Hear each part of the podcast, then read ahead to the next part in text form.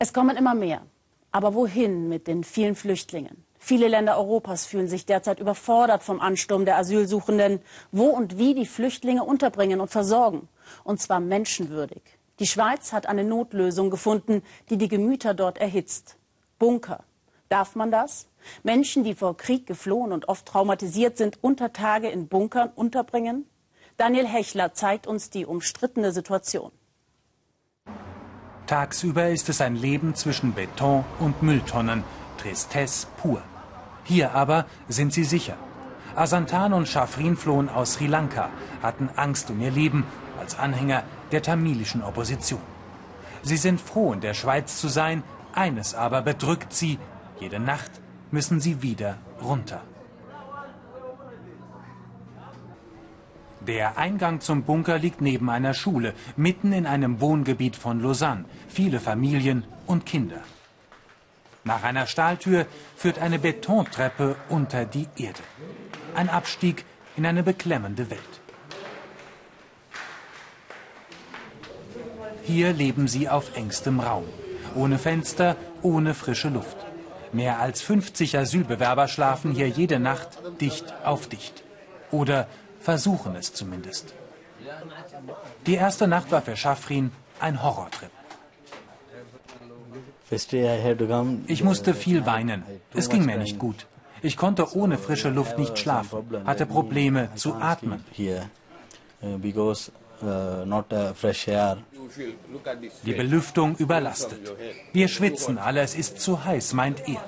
Ein wenig Abkühlung immerhin gibt es im Waschraum. Der aber ist oft hoffnungslos überfüllt.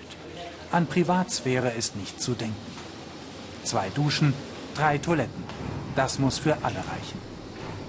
Wir kämpfen hier. Um halb sieben werden wir von den Leuten geweckt.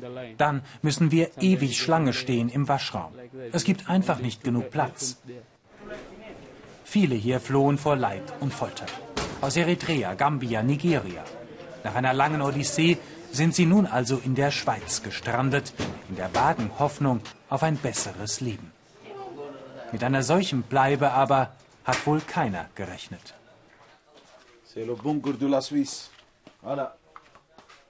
Wir sind in der Schweiz und müssen in einem Bunker leben.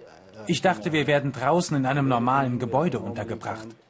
Als ich das hier zum ersten Mal gesehen habe, konnte ich es nicht begreifen.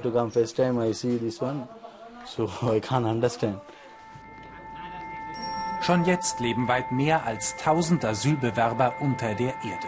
Tendenz stark steigend. Seit dem Zweiten Weltkrieg ist die Schweiz unterkellert.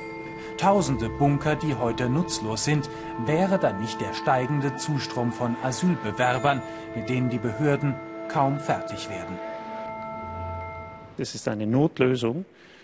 An und für sich keine sehr gute Lösung natürlich, aber einfach die einzige, die, die wir zur Hand haben, um kurzfristig äh, äh, unsere Aufgabe erfüllen zu können.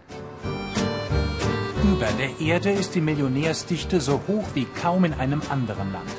In Genf prägen Luxus und Überfluss das Straßenbild. Es gibt freie Büroräume und öffentliche Gebäude, meint zumindest eine Gruppe von Asylbewerbern. Sie haben kurzerhand einen Gemeindesaal besetzt, weigern sich unter die Erde zu ziehen. Die Stadt lässt sie gewähren. Vorerst. Aus Angst vor Repressalien wollen sie anonym bleiben. Wir haben uns geweigert, in den Bunker zu gehen, weil wir Menschen sind.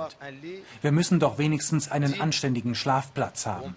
Es ist erniedrigend, uns in einer Anlage zu sperren, die für Kriegszeiten gebaut wurde. Ihnen reichen ein paar alte Matratzen auf hartem Parkett. Im Gemeindesaal regiert das Chaos. Eine improvisierte Küche, eine Dusche für alle. Und doch ist das besser als ein Leben im Bunker. Wenn es nur für eine Nacht wäre, wäre das kein Problem. Wir haben aber etliche Asylbewerber, die sechs, acht Monate, ein Jahr in einem Bunker verbracht haben. Alle Psychiater, Ärzte, selbst das Anti-Folter-Komitee der Schweiz sagen, das sei eine körperliche und geistige Misshandlung. Was das heißt, erfährt Asanta nun schon seit fünf Monaten. Seine Flucht aus Sri Lanka führte den 24-Jährigen über Katar, Kenia und die Türkei im März dann schließlich in den Bunker. Ich kann nicht mehr zurück, aber hier kann ich auch nicht bleiben. Ich weiß nicht, wie es weitergeht. Nach einer kurzen Nacht darf er jetzt wieder nach oben mit seinem Freund Schafrin. Endlich frische Luft und Sonne, wenigstens für ein paar Stunden. Abends dann wartet wieder der Bunker auf sie. Schwer darüber zu urteilen, ist es wirklich nur eine Notlösung oder soll so eine Unterkunft abschrecken?